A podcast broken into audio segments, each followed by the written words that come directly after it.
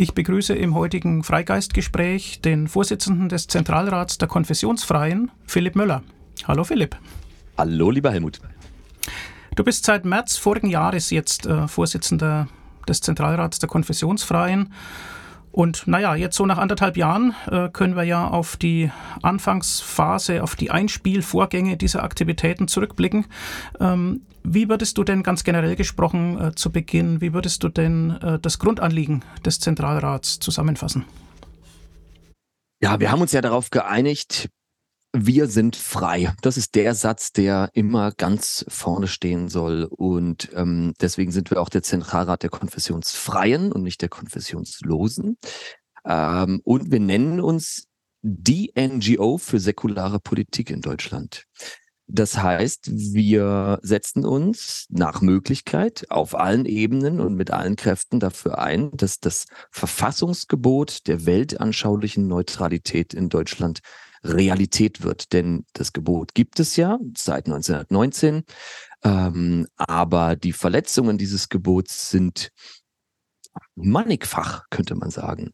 Insofern arbeiten wir daran, Deutschland äh, auf den Weg zu einem konsequent säkularen Staat zu begleiten und dafür zu sorgen, dafür, dazu beizutragen, dass Religion, Weltanschauungen in Deutschland konsequent zur Privatsache werden und dabei verstehen wir uns als eine Interessenvertretung derjenigen Menschen, die keiner Weltanschauungsgemeinschaft angehören.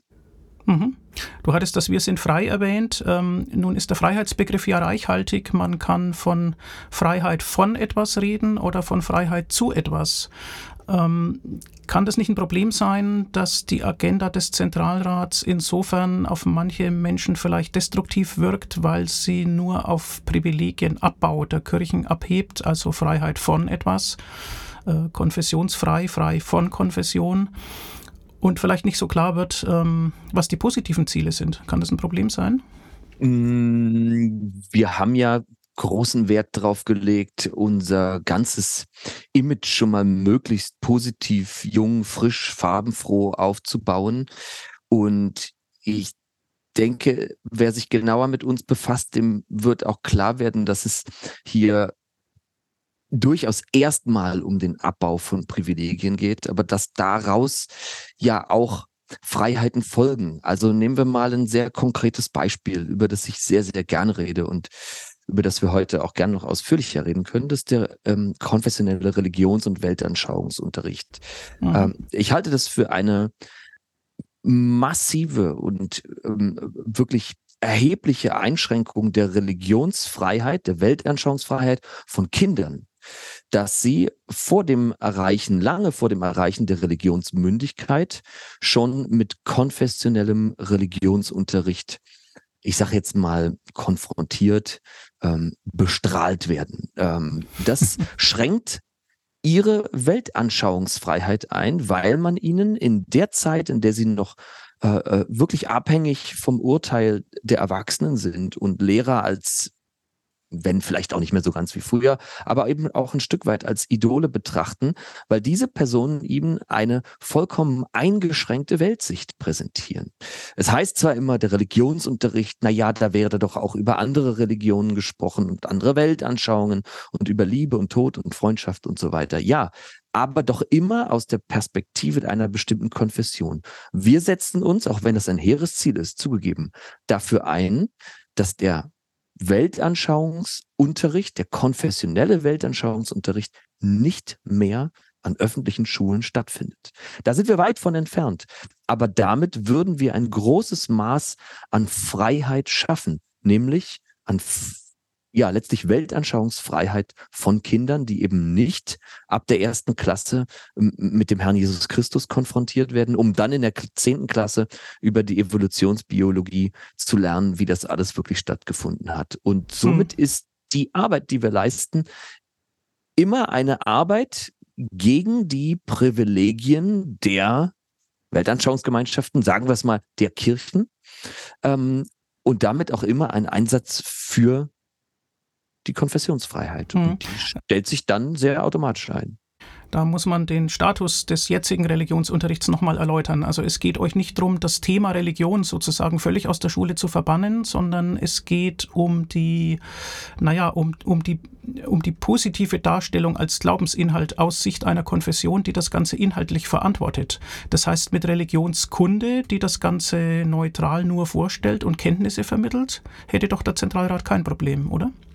Nein, ich äh, denke nicht, dass man dafür ein eigenes Fach einrichten müsste, denn äh, Religion ist jetzt auch nicht so ein wichtiges Phänomen, dass man das äh, mit einem eigenen Fach ähm, ehren sollte, äh, auch nicht in einem kundlichen Unterricht. Ähm, äh, ich, finde auch manchmal den Begriff Ethikunterricht ähm, äh, ein bisschen problematisch, weil er ja transportiert, dass wir ohne Ethikunterricht ethisch ungebildet wären. Das halte ich auch für falsch. Ähm, man braucht doch nun keinen lieben Gott und auch keinen Ethikunterricht, um zu wissen, dass man andere so behandeln soll, wie man selbst behandelt werden will. Ähm, ich finde einen Philosophieunterricht gut. Also wir könnten ja von Ethik für alle, kurz EFA, zu FIFA gehen, Philosophie für alle. Und das fände ich eigentlich viel cooler.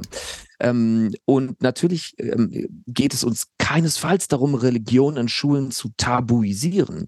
Das ist ja dann das Framing, was uns von der Gegenseite auch häufig entgegengebracht wird. Ihr wollt, ihr wollt ihre Religion aus dem öffentlichen Raum verbannen. Nein.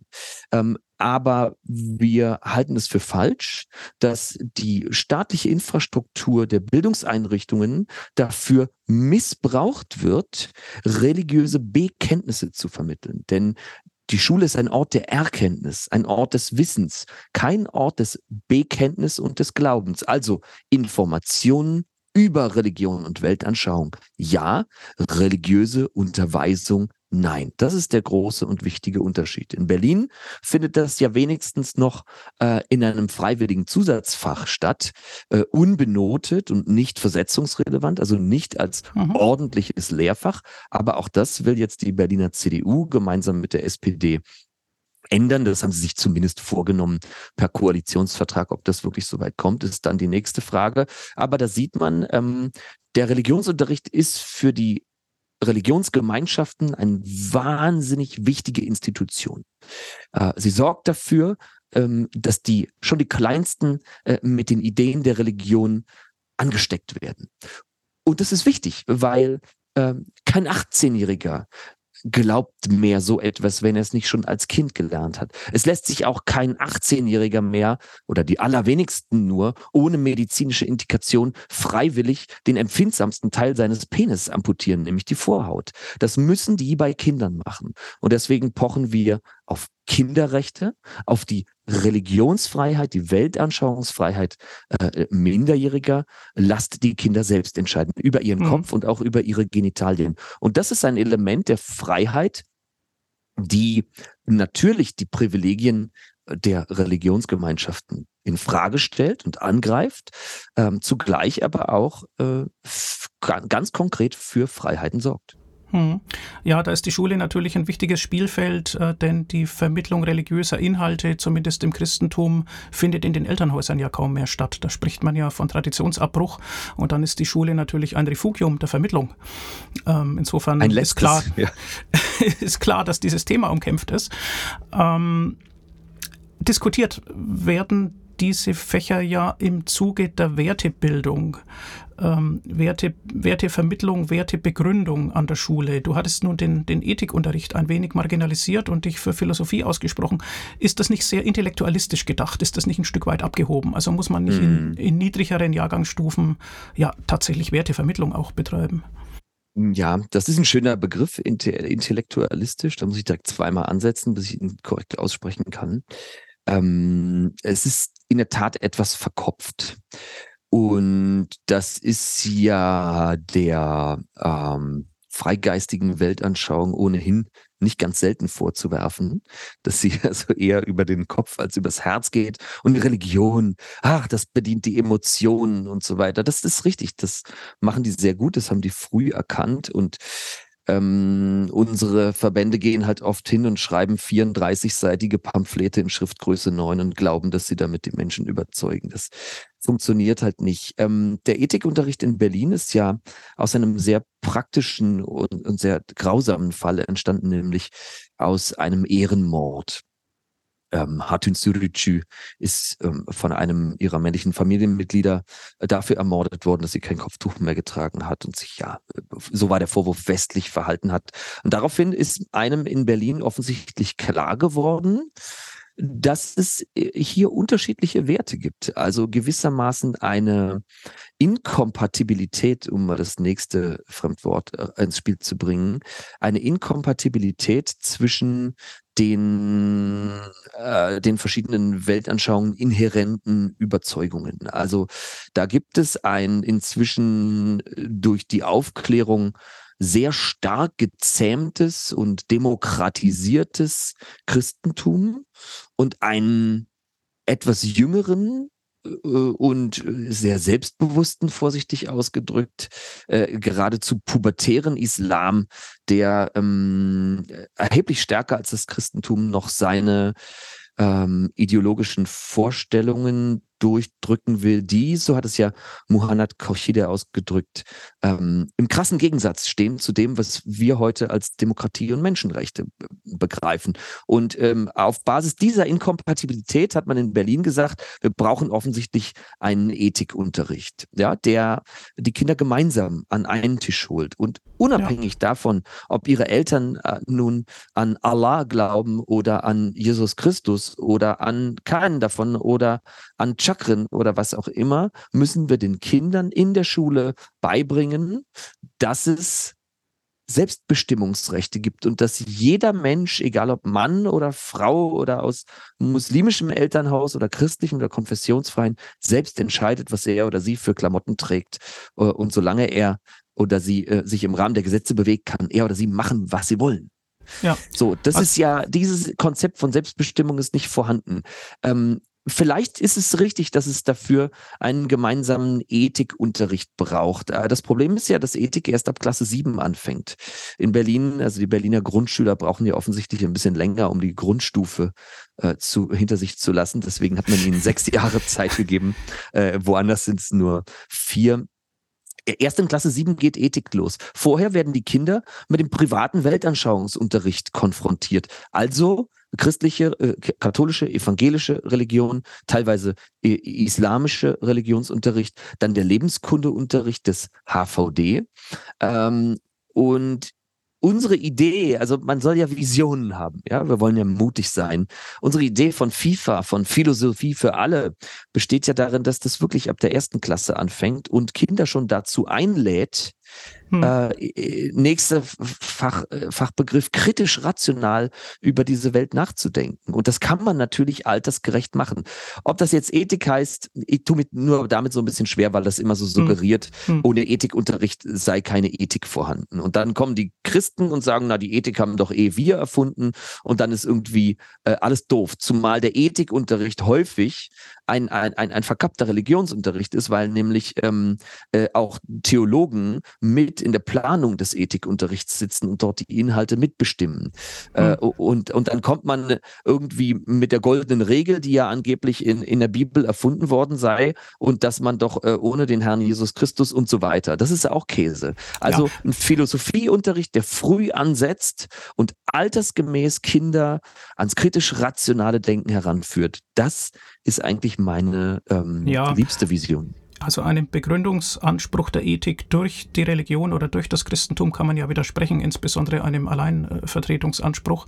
Aber dass es sozusagen Minima Moralia gibt ähm, in einer immer vielfältiger werdenden Gesellschaft, äh, die eine Grundlage für alle legen, das scheint mir doch vernünftig. Das nennst du jetzt nur ein bisschen anders, aber das ähm, ja. ist doch, glaube ich, ein ja. guter Gedanke.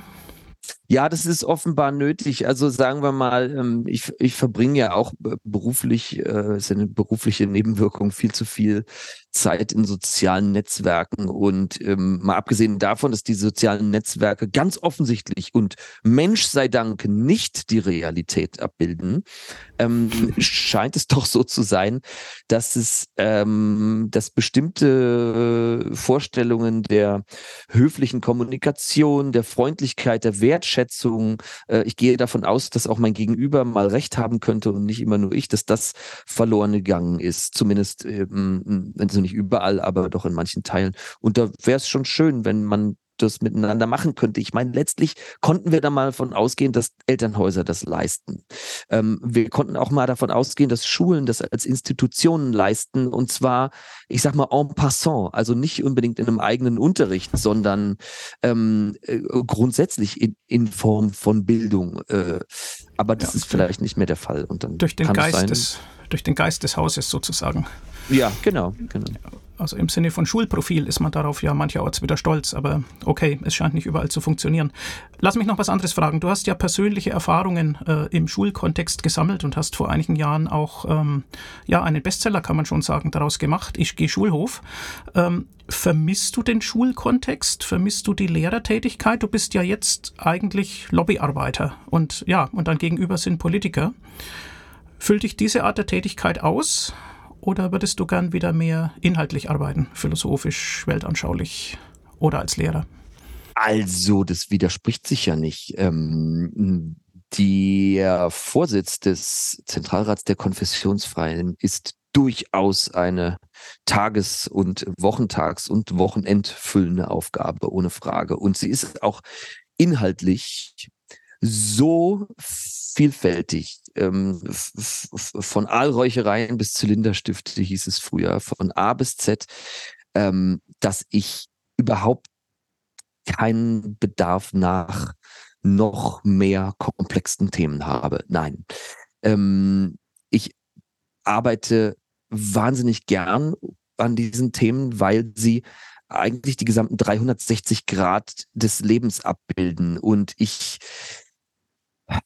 also ich, ich bin ja nicht nur ehemaliger Lehrer, sondern auch äh, Lehrerkind, zweifaches. Ähm, meine Mutter Lehrerin, mein Vater teils Kirchenmusiker, teils Lehrer 50-50 lange Zeit.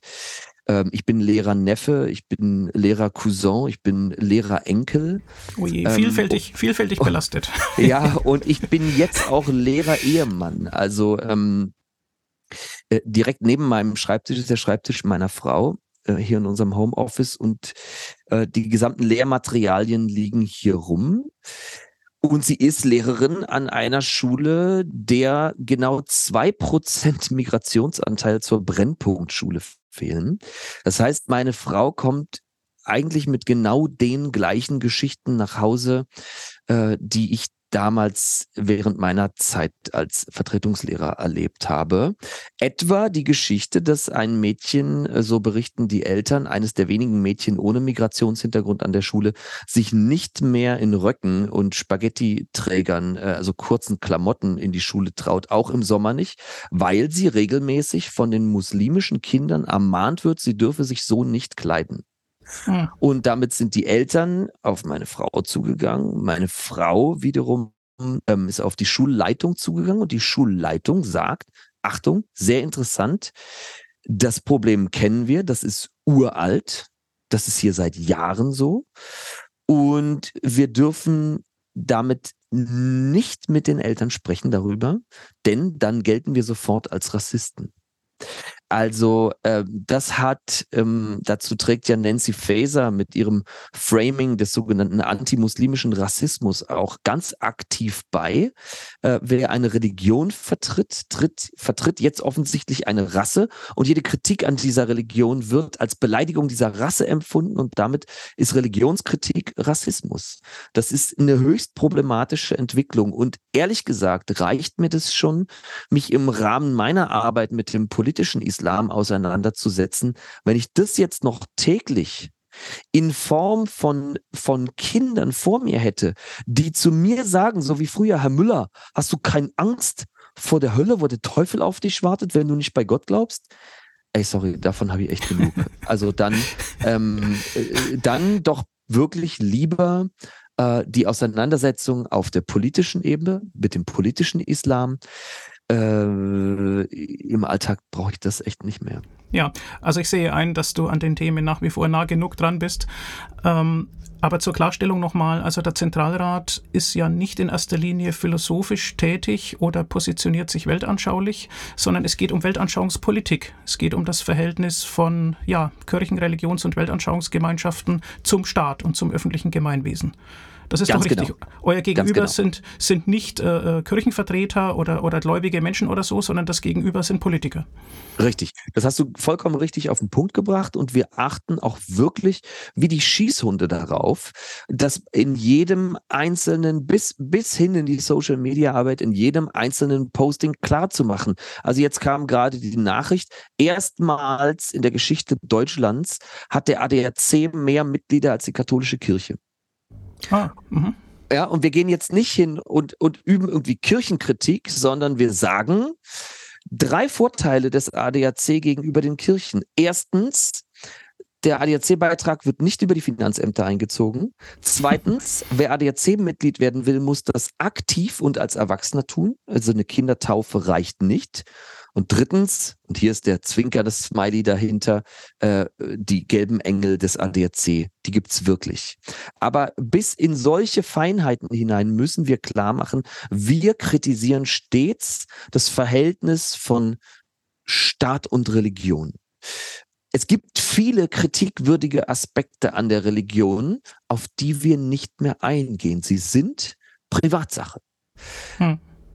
Und da, wo Religion zum politischen Instrument zur Herrschaftsideologie wird, da setzt unsere Kritik an. Ob jemand jetzt nur, äh, sagte letztens eine Politikerin, mit der ich mich unterhalten habe, ob jemand jetzt an den lieben Gott glaubt, das ist mir vollkommen egal. Hauptsache säkular, also Hauptsache weltanschaulich neutrale Politik. Und das ähm, ist eigentlich ein schöner, ein schönes Untermotto, was wir aufmachen können. Welche Resonanz erfährst du denn von Gesprächspartnern aus der Politik? Du hast jetzt ein Beispiel erwähnt. Ähm, Gibt es denn ja sichtbare Erfolge? Wie muss man sich das bei dir im Alltag vorstellen? Du machst vermutlich Gesprächstermine aus und das sind ja aber bei den meisten Politikern jetzt nicht ihre Lieblingsthemen, ähm, mit denen du anrückst. Mhm. Ähm, wie reagieren die? Also wirst du abgewimmelt oder hören die überhaupt aufmerksam zu? Und wirst du ignoriert oder ist da auch eine Neugier bei denen? Wie schaut's aus?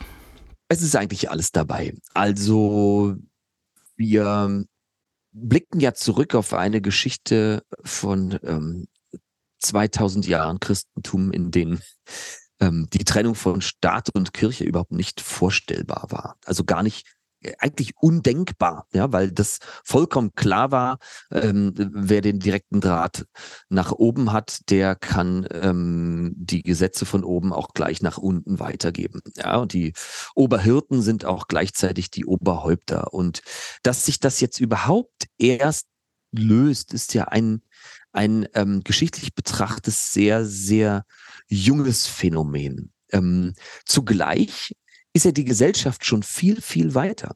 Äh, das ist ja also äh, nicht nur 44 Prozent konfessionsfrei ähm, können wir vorweisen, sondern wir können auch vorweisen, dass die Menschen, reden wir jetzt mal von Deutschland, äh, ähm, in Bereichen wie der Kirchensteuer, dem Religionsunterricht, der Entkriminalisierung von Schwangerschaftsabbrüchen, der Ablösung von Staatsleistungen und so weiter.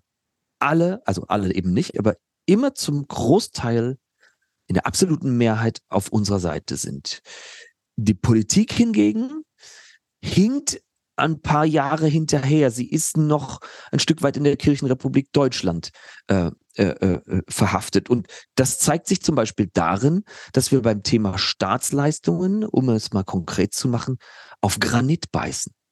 Also wir werden entweder mit Standardantworten vertröstet mhm. oder aber man antwortet uns überhaupt nicht.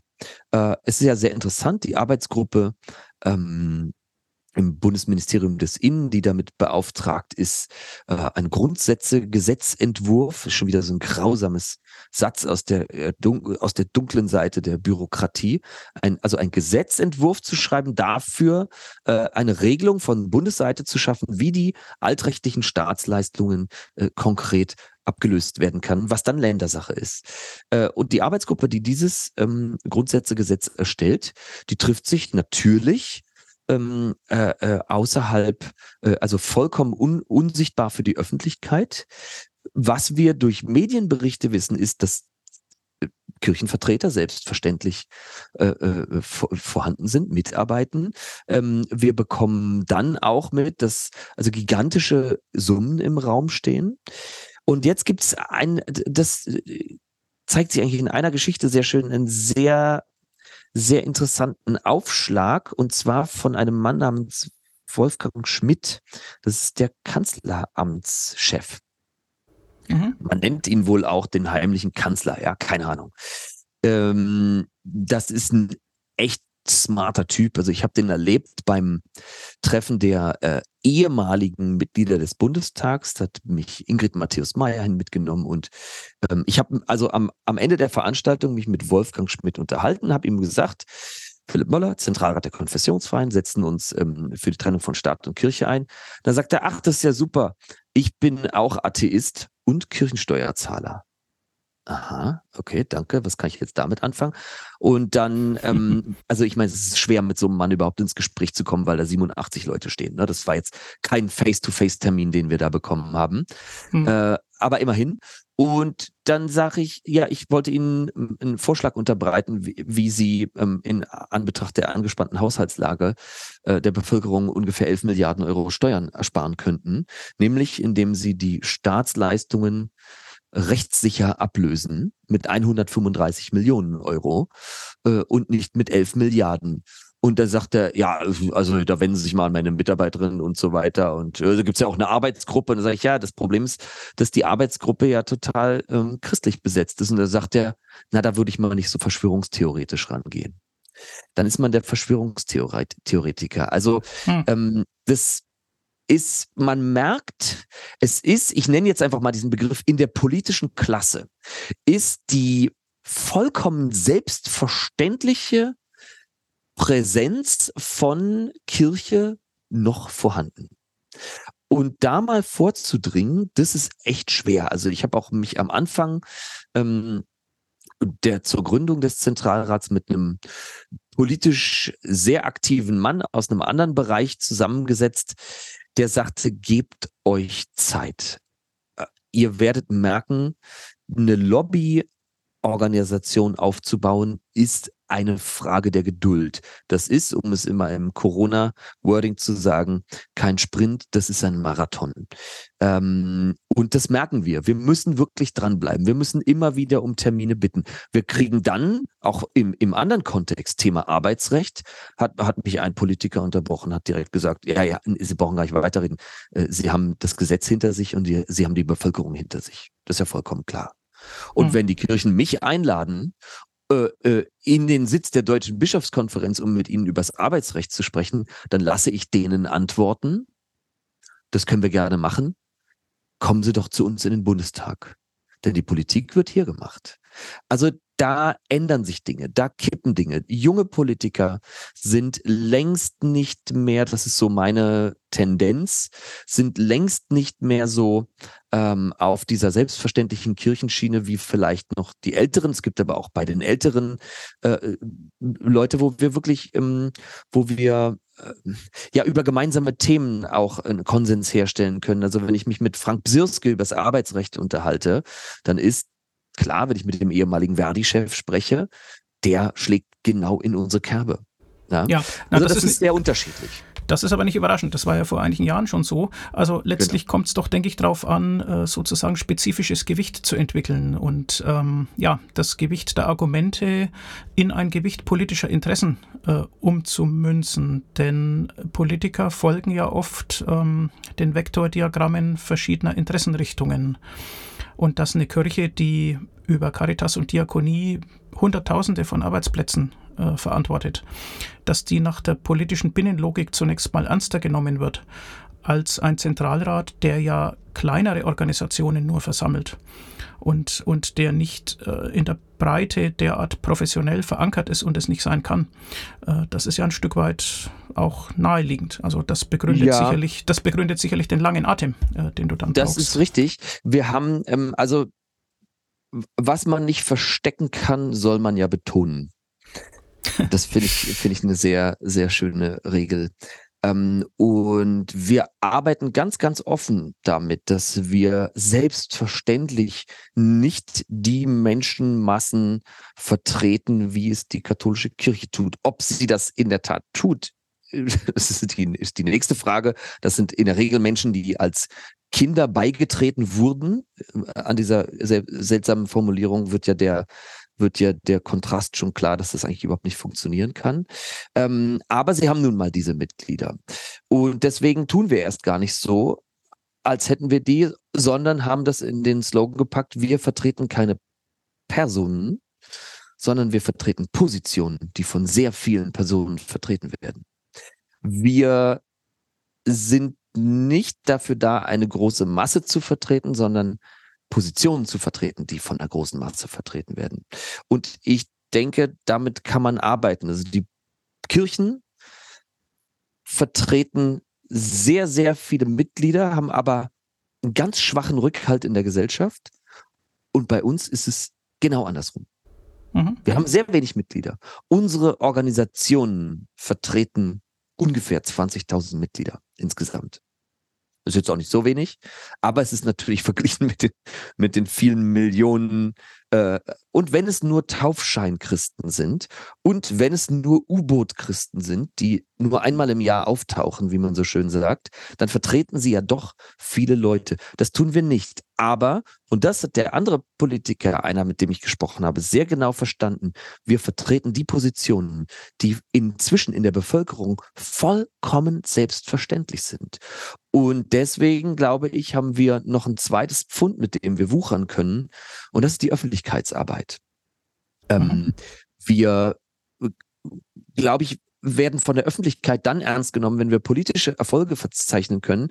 Aber wir werden auch von der Politik ähm, erst dann ernst genommen, wenn wir eine Öffentlichkeit hinter uns haben. Das ist gewissermaßen ein Henne-Ei-Problem. Und da müssen wir irgendwo einsteigen. Und deswegen machen wir ähm, in dieser Gründungsphase alles parallel. Wir befeuern die Öffentlichkeitsarbeit so gut es geht. Wir mischen uns in öffentliche Debatten ein. Wir schreiben Pressemitteilungen.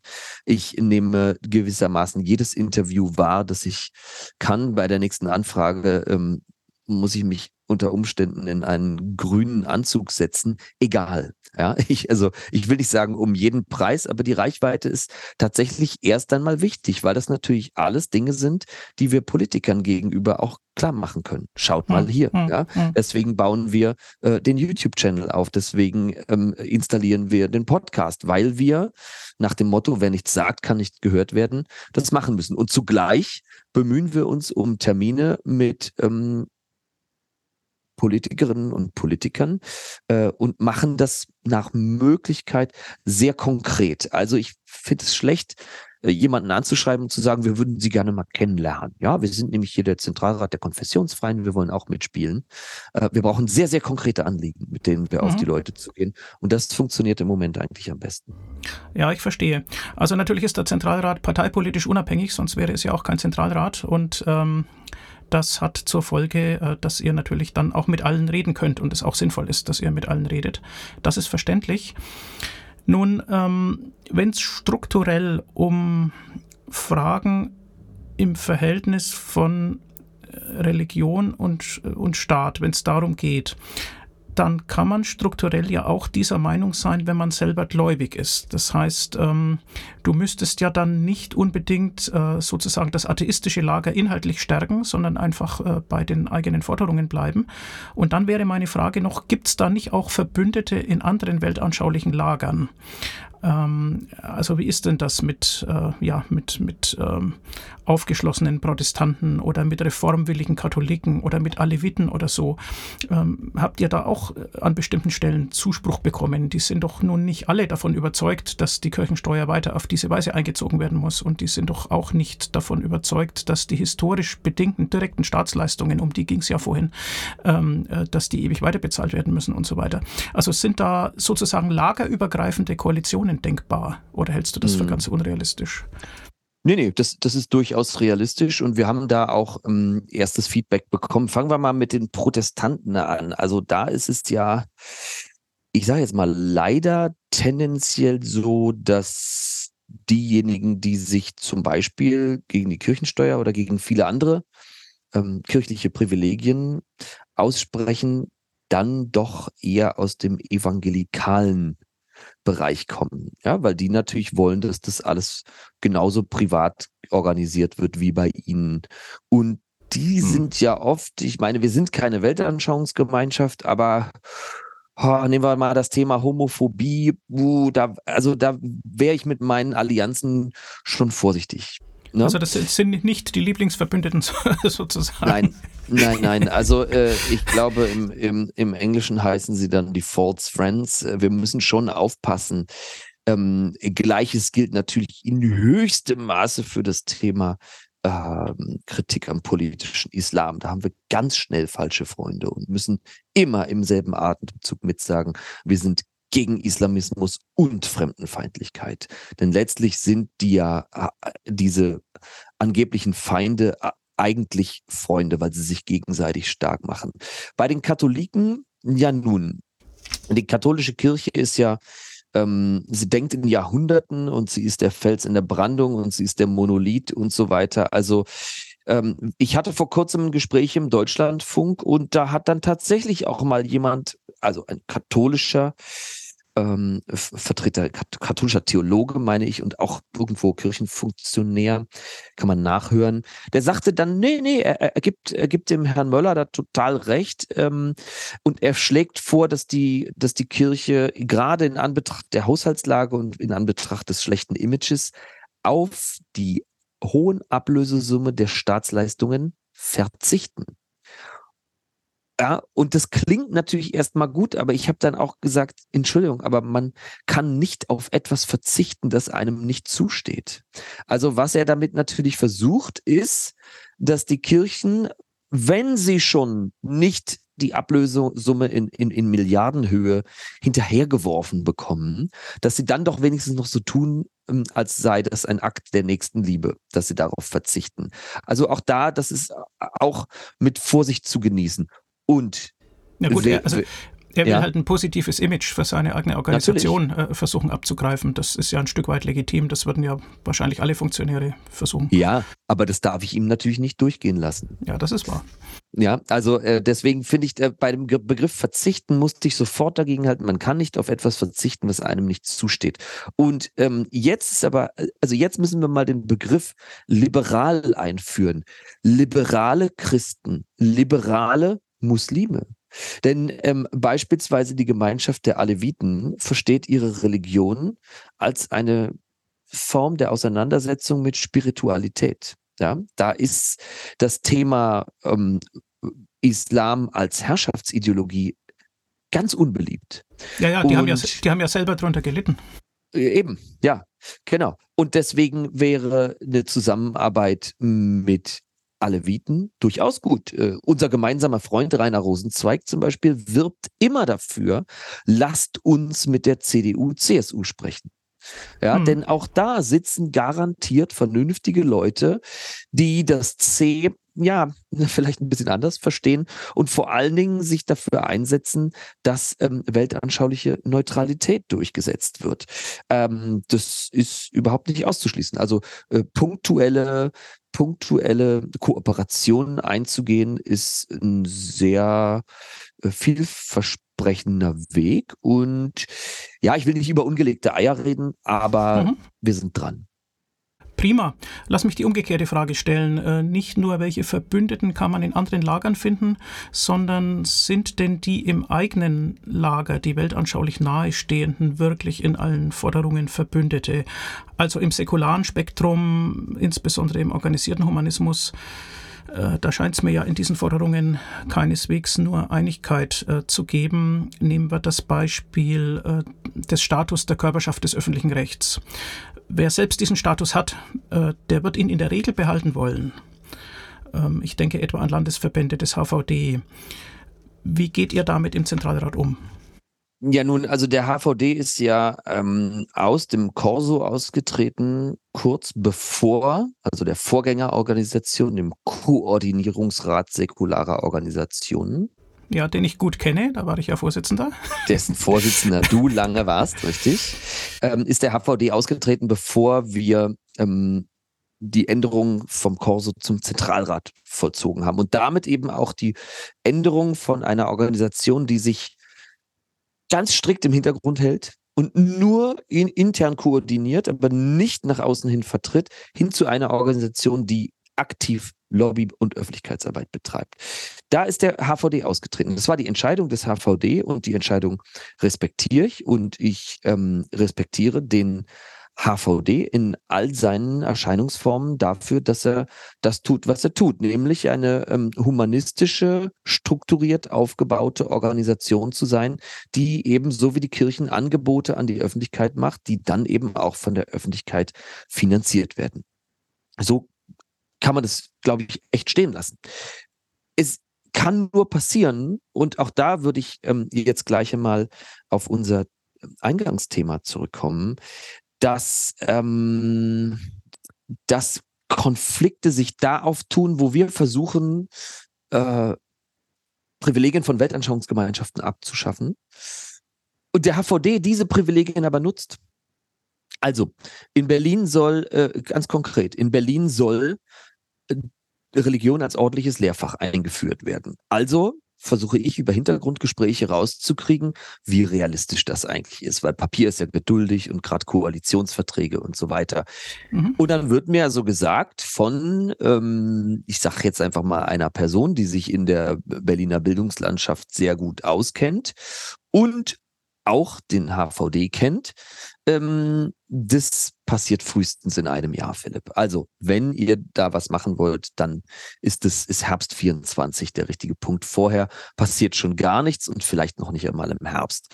Und es ist doch klar, also ähm, ne, Religionsunterricht gehört nicht an die Schulen. Punkt konfessioneller Weltanschauungsunterricht gehört nicht an die Schulen. Und da sagte ich nur, ja, aber darf ich da mal fragen, was sagt denn der HVD dazu? Ja, das ist ein Problem. Da haben wir auch noch keine Lösung gefunden. Denn gerade, also man muss auch sagen, HVD ist nicht HVD. Es gibt sehr, sehr unterschiedliche nee. Landesverbände, das weißt du sehr gut. Klar, wir reden, jetzt, als ich. wir reden jetzt über den großen HVD Berlin-Brandenburg, KDÖR. Genau, der HVD Berlin-Brandenburg ist eine sehr große Organisation, die KDÖRs, Körperschaft des öffentlichen Rechts, die entsprechend ähm, natürlich mit Geldern ausgestattet wird, die sie in Personal investiert. Und dieses Personal ähm, ist natürlich, ja, da hängen berufliche Existenzen dran. So, und jetzt kommen wir hin und sagen, wir fordern, dass der, der Körperschaftsstatus für Weltanschauungsgemeinschaften abgeschafft wird und dass konfessioneller Weltanschauungsunterricht nicht mehr an Schulen stattfindet ja, da geben, ergeben sich Konflikte, ohne Frage. Ähm, es gibt ja die so lange Regel, die mal getroffen wurde, solange die Kirchen äh, staatliche Privilegien genießen, sollten die Humanisten sie auch kriegen. Da sage ich, solange der HVD diese Privilegien in Anspruch nimmt, können Politiker immer zu mir sagen, na, was wollen Sie denn, Herr Müller? Die Humanisten kriegen doch auch was. Warum sollten wir das denn abschaffen? Das ist doch ein gut etabliertes System. Die kriegen natürlich viel weniger, weil sie viel weniger Mitglieder haben, aber letztlich sind die gleichberechtigt und das System rühren wir nicht an. Naja gut, also das ist tatsächlich eine strategische Kontroverse in der säkularen Szene, die viele Jahre zurückreicht. Man mhm. kann eine Abbaustrategie, nämlich Abbau von Privilegien verfolgen, oder aber eine Aufbaustrategie, die bewusst all die Rechte auch nutzt, äh, die Kirchen und Religionen eben haben. Und äh, um jetzt mal die Position des HVD ein wenig zu verteidigen, kann man ja sagen, da geht es nicht nur um die Versorgung irgendwie eigener Angestellter, sondern da wird ja auch eine gesellschaftliche Leistung erbracht. Äh, der humanistische Lebenskundeunterricht wird verantwortet vom HVD, so wie die religiösen Fächer von den Kirchen verantwortet werden. Und tatsächlich mhm. ist das der ja bisher freiwillige, zusätzliche, weltanschaulich geprägte Unterricht, der von den meisten Schülern äh, in Berlin äh, wahrgenommen wird. Mehr als evangelische und, äh, und natürlich ja, ja. In, in, Berlin auch viel mehr als katholische. Ähm, muss man die wirklich aus den Schulen rausbringen? Also da ist der, der Zentralrat ist da in seinem Forderungskatalog festgelegt. Ähm, gibt es denn noch eine, also gibt es noch Kontroverse vielleicht nicht, aber gibt es wenigstens eine Debatte oder hat man noch im Blick, äh, dass man sehr wohl äh, als Humanist und als säkularer Humanist eben auch in solchen Bereichen die Aufbaustrategie verfolgen könnte? Du meinst ein Hintertürchen? ich würde es nicht Hintertürchen nennen, sondern einen anderen Weg der Gleichbehandlung. Also diesen anderen Weg der Gleichbehandlung, den gibt es ja im Moment. Ja, ja. und ähm, den wird es auch erstmal weiterhin geben. Also es ist kein Sprint, sondern ein Marathon. Und wenn da am Ende des Marathons eine grundsätzliche Änderung steht, ja, was heißt hier überhaupt Ende des Marathons? Also bis dahin ich bin jetzt 43, werde ich wahrscheinlich schon nicht mehr am Leben sein. Ja, da gibt's noch jede Menge zu tun. Das dauert ja alles lange. Äh, wir bohren dicke Bretter, sie sind auch sehr morsch, aber ähm, sie sind nach wie vor sehr dick. Es wird alles lange dauern. Ähm, bis dahin, denke ich, wird sich was geändert haben müssen. Und ich bin im Gegensatz zu dir nicht der Meinung, obwohl der Lebenskundeunterricht des HVD natürlich, mal abgesehen davon, dass er genauso wie in jedem anderen Fach immer von der, von der Qualität der Lehrkraft abhängt, ja. ähm, äh, äh, ähm, ist es ja ein sehr guter Unterricht, der absolut kompatibel ist mit dem Ethikunterricht und anschlussfähig an den Ethikunterricht. Trotzdem bin ich überhaupt nicht der Meinung, und da kann sich alle Hörerinnen und Hörer selbst überlegen, was sie davon halten, bin nicht der Meinung, dass die ethische Bildung in der Verantwortung von privaten Weltanschauungsgemeinschaften liegen sollte. Und solange es den Lebenskundeunterricht des HVD gibt, werden wir ein schweres Argument haben, es ist ja nur ein zusätzlicher Unterricht, man muss sagen, es ist nicht, nicht versetzungsrelevant. Es ist mehr wie eine AG eigentlich. Ja, es gibt keine Noten. Die Noten sind nicht wichtig dafür, in die nächste Klasse versetzt zu werden. Aber solange es diesen Unterricht gibt, wird es auch den konfessionellen Unterricht geben und andersrum, wenn es keinen konfessionellen Religionsunterricht mehr gibt, dann wird es auch keinen Lebenskundeunterricht mehr geben. Und ich finde das richtig. Ich finde es viel wichtiger, dass die ethische, philosophische, weltanschauliche Bildung im Auftrag von staatlich ausgebildeten Lehrkräften stattfindet, die nicht einer bestimmten Weltanschauungsgemeinschaft angehören. Wir gehen ja auch nicht hin und sagen, wir lassen die Ernährungskunde von McDonald's durchführen. Und dann kommt noch die Bio Company, um im mal im Bild zu bleiben. Und dann sagen wir, ja gut, aber Philipp, die Bio Company kommt doch auch und die macht doch guten Unterricht. Ja, es ist trotzdem nicht Aufgabe der Privaten. Äh, Bereich Politik. Ja, wie, wie, wie, wie grausam wäre es, wenn wir die politische Bildung in die Hände der Parteien legen würden? Das ist Klar. einfach Unsinn. Wir müssen das staatlich organisieren und das ist und bleibt das Ziel des Zentralrats der Konfessionsvereine, dass private Weltanschauungsgemeinschaften keinen eigenen Unterricht an den Schulen haben. Klar, also ich wollte ja nur transparent machen, dass es mehrere Strategien in diesem Umfeld gibt und ich denke, mehr können wir in so einem Podcast auch nicht leisten. Ähm, in Berlin reden wir ja, was die humanistische Lebenskunde angeht, von einem Unterricht, der über 60.000 Schüler erreicht jedes Jahr. Äh, das könnte man ja auch als Erfolg für den Humanismus äh, betrachten. Und außerdem merke ich. Sicherlich, ein Etappensieg, ja. Ja, und außerdem merke ich an, dass du schon mehrfach das Angebot als privat äh, äh, betrachtet hast. Aber da scheinen mir die Forderungen im Paket zu kommen, denn tatsächlich ist es ja eine Körperschaft des öffentlichen Rechts, sowohl ja, die Kirchen als natürlich. auch der HVD. Und die, die das abschaffen wollen, sind dann oft dieselben, die auch sagen, naja, hat aber eben an der öffentlichen Schule nichts verloren und so. Aber die, die es beibehalten wollen, die machen sich das natürlich dann zu eigen. Also das, mhm. äh, es geht einfach in es zwei verschiedene. Der, also da gebe ich dir recht, der Begriff privat, der entspricht hier eher meinem Wunsch als der Realität. Das ist so, wie ich auch häufig mit kurzen Hosen und T-Shirt rausgehe und dann ist aber schlechtes Wetter, weil ich mir das Wetter halt anders gewünscht habe. ähm, äh, wir wir ähm, setzen uns ja dafür ein, oder anders gesagt, ähm, das Grundgesetz der Bundesrepublik Deutschland beschreibt einen weltanschaulich neutralen Staat. Ja. ja, er sieht eben auch ein Religions- oder Weltanschauungsverfassungsrecht vor, in dem Körperschaften des öffentlichen Rechts beschrieben werden. Aber es ist eben auch so, und da können wir uns, können wir uns, ähm, verweise ich aufs Institut für Weltanschauungsrecht, erreichbar unter weltanschauungsrecht.de, dass man eben zur, zum Zeitpunkt der ähm, äh, des Grundgesetzes der, der Meinung war, dass all diese Vor Vorteile, die die Kirchen haben müssen, noch an den Körperschaftsstatus gebunden sind. Also, um das mal klar zu machen, eine Körperschaft des öffentlichen Rechts ist ja eine Institution, wie sagen wir mal, eine Universität oder, oder ein, ein staatliches Krankenhaus, die daf dafür ähm, beau damit beauftragt sind, Aufgaben des Staates zu übernehmen. Deswegen sind sie KDÖRs. Und das Verständnis einer Kirche als KDÖR kommt ja aus einer Zeit, in der man zum Beispiel noch vom kirchlichen Dienst gesprochen hat. Also ich habe hier gerade in so einer in mhm. so einer äh, Postille äh, meines Wohnorts irgendwie so ein Interview eines Pfarrers entdeckt. Ich wollte damit eigentlich nur den Kompost auskleiden und dann habe ich aber dieses Gesicht da entdeckt und fand es ganz interessant. Und ähm, da stand dann drin, er führe den kirchlichen Dienst aus. Also das klingt mir alles so, als gäbe es eben in einem Land bestimmte Aufgaben, die auf jeden Fall erledigt werden müssen. Und in diesem Kanon steht in dieser alten gesellschaftlichen und eben damit auch juristisch-rechtlichen Auffassung die Kirche als ein notwendiges Organ einer Gesellschaft. Und in diesem Verständnis ist sie halt Körperschaft des öffentlichen Rechts geworden. Und dann kommt das Grundgesetz und sagt, ähm, wir müssen alle gleich behandeln. Also werden natürlich auch andere Weltanschauungsgemeinschaften als Körperschaften des öffentlichen Rechts verstanden. Und das wollen wir ändern. Nochmal, es ist ein hehres Ziel. Aber wir halten es für vollkommen falsch, dass Weltanschauungsgemeinschaften KDÖRs sind. Sie sollten unserer, unseres Erachtens EVs sein, eingetragene Vereine. Sie können dann gemeinnützig sein. Da gibt es auch bestimmte Privilegien.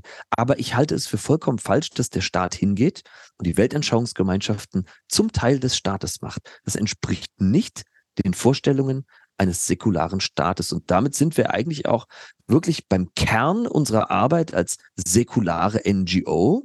Und das ist auch eben der letzte Punkt in unserer säkularen Ampel, unserer Agenda. Wir setzen uns dafür ein, dass Weltanschauung nicht nur in der, ja, in, im Alltag Privatsache wird, sondern auch in der juristischen Verfasstheit. Und dafür müssen die Kirchen zu EVs werden und eben auch der HVD. Ja, also die Dinge sind auf historischer Skala im Umbruch, das ist ja keine Frage. Und ähm, althergebrachte Vorstellungen haben damit zu tun, dass man eben früher die Kirchen und letztlich auch nur die Kirchen als Wertelieferanten und Wertebegründer gesehen hat. Ähm, das ist nur heute nicht mehr so. Ähm, Lass mich, ohne dass wir zu tief in die Berliner Landespolitik eindringen wollen, noch einen Aspekt anbringen, der dann auch wieder eine Brücke zur Mehrheit im HVD baut, nämlich das Berliner Neutralitätsgesetz. Mhm. Ähm, da geht es ja dann um sowas wie die Kleidung, mit der Lehrkräfte in Ausübung ihres Amtes äh, vor die Klasse treten dürfen. Ich nehme an, der Zentralrat hat da eine klare Auffassung, oder? Ja, ähm, und die lässt sich vielleicht am besten erklären mit einem Sharepick von Ferda Ataman. Ähm, also ein, ein Sharepick ist ja so ein, so ein, Bild, was dann in den sozialen Medien gepostet wird. Da zeigt man dann mhm. sein Gesicht und was man denkt. Und Ferda Ataman ähm, hat ein 19-silbiges Amt inne, das ist nämlich die unabhängige Bundesbeauftragte für Antidiskriminierung. Äh, und die schreibt hier auf Instagram, Heute ist ein guter Tag für die Religionsfreiheit. Zum ersten Mal dürfen Lehrkräfte an öffentlichen Berliner Schulen mit Kopftuch unterrichten. So, und das, da hat sie uns den, wirklich den großen Gefallen getan, das ganze Dilemma in ein einziges Sharepick in zwei kleine Sätze zu packen. Sie mhm. bezeichnet es also als einen guten Tag für die Religionsfreiheit, dass jetzt auch Symbole einer Religion getragen werden dürfen, die keine Religionsfreiheit kennt. Sie betrachtet es als Bundesbeauftragte für Antidiskriminierung als positiv, dass jetzt das vielleicht stärkste Zeichen der Diskriminierung auch im Lehramt getragen werden darf, nämlich das Kopftuch. Und da sagen wir, Entschuldigung, die Religionsfreiheit war in Berlin nie eingeschränkt. Das Neutralitätsgesetz stellt lediglich sicher, dass Menschen, die den Staat in ihrem Beruf repräsentieren, indem sie nämlich einen, einen, Beruf ähm, in, äh, im öffentlichen Dienst oder gar äh, als Beamte ausüben, dass die sich weltanschaulich neutral kleiden müssen. Und das gilt nicht nur für das Kopftuch, das gilt auch für große Kreuze, das gilt sogar für Fuck AfD-T-Shirts oder Fuck Greta-T-Shirts oder äh, Atomkraft Nein Danke T-Shirts. Also ähm, wir, wir wollen, dass die Schulen in dem Fall, aber eben auch Gerichtssäle und andere öffentliche Einrichtungen geschützt werden vor dem Zugriff von, ich sage es noch einmal, privaten Weltanschauungsgemeinschaften. Vor allen Dingen vor solchen, die eben inkompatibel sind mit unseren Vorstellungen von Demokratie und Menschenrechten. Und das ist beim politischen Islam so. Deswegen hat das Neutralitätsgesetz dafür gesorgt, dass alle Muslimas selbstverständlich Lehrerinnen werden dürfen, Sie dürfen halt bloß bei der Arbeit nicht verschleiert auftauchen. Und das ist jetzt geändert worden. Da gab es ja auch Gerichtsurteile dazu. Und mit mhm. Beginn dieses Schuljahrs ist das das erste Mal in Kraft getreten. Ähm, interessant natürlich, dass das alles geframed wird als Sieg der Freiheit, obwohl jetzt hier ähm, eben eine äh, Ideologie gesiegt hat, die keine Religionsfreiheit kennt. Und Klar, die Kirchen sprechen sich dafür aus. Interessanterweise aber zum Beispiel auch die sogenannte humanistische Vereinigung, also eine von, vom HVD abgespaltene Organisation, ähm, die sich auch positiv dazu äußert, dass jetzt auch ähm, das Symbol der Diskriminierung, der Unterdrückung von Frauen im Schuldienst getragen werden darf. Ich halte es für ein Riesenproblem und das große Problem ist vor allen Dingen das Framing, das da stattfindet. Also man schiebt Muslime hier grundsätzlich in die Opferrolle, sie seien die Diskriminierten. Dabei hat man die Schulen bisher eigentlich erfolgreich vor dem Zugriff durch eine diskriminierende totalitäre Ideologie geschützt. Das ist jetzt weggefallen und das ist ein, ja, ein blankes Zeichen für den Kulturrelativismus unserer Zeit. Ja, das, äh, vielen Dank. Das war nochmal eine wichtige Einordnung äh, zur Frage, was zur Säkularität hinführt und was dann unter Umständen auch wieder von ihr wegführt. Philipp, lass mich als letztes einen, nach einem Ausblick fragen. Ähm, magst du dich dazu äußern, was als nächstes ansteht in der Arbeit des Zentralrats, sagen wir in den nächsten Monaten, so bis Jahresende? Ähm, was, ja, steht, was steht auf der Agenda? Also, wir haben die Entkriminalisierung des Schwangerschaftsabbruches vor der Nase. Die Kommission ist eingesetzt, die Arbeitsgruppe 1 ähm, setzt sich damit auseinander, wie die Entkriminalisierung, also letztlich die Streichung der Paragraphen 218, 19 Strafgesetzbuch, ähm, unter welchen Umständen die politisch stattfinden kann. Dass da jetzt eine Arbeitsgemeinschaft hängt, nun gut, jetzt könnte man sagen, wenn ich nicht mehr weiter weiß, dann gründe ich einen Arbeitskreis. Wir hoffen, dass das keine Hinhaltetaktik der ähm, Ampelkoalition ist. Wir reichen dazu unsere Stellungnahme ein. Die Stellungnahme müssen wir mit unseren Mitgliedsverbänden, aber eben auch beispielsweise mit dem Institut für Weltanschauungsrecht äh, abstimmen. Mhm. Und die Abstimmung hat stattgefunden. Die äh, Stellungnahme muss es in sich haben. Da muss jedes Wort und jedes Komma stimmen. Daran arbeiten wir. Wir haben das Thema, ich habe es schon erwähnt, ähm, ich kürze es gern mit Rolf ab. Religionsunterricht als ordentliches Lehrfach haben wir vor der Nase.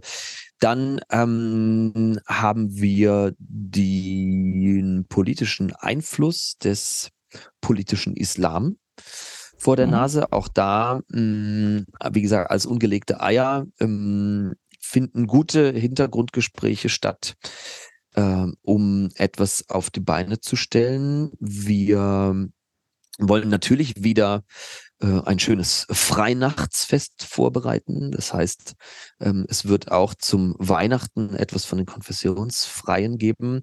Und ich arbeite hm, einigermaßen mit Hochdruck daran, ähm, dass wir Podcast und YouTube aufbauen. Das ist technisch alles ziemlich aufwendig. Also der Podcast technisch nicht so, aber YouTube doch. Mhm. Ähm, ja, und zuletzt ist es natürlich so, dass die Kirchen im Hintergrund schon Gespräche zum Thema Arbeitsrecht führen. Da haben wir heute gar nicht richtig drüber gesprochen, ist aber auch nicht schlimm.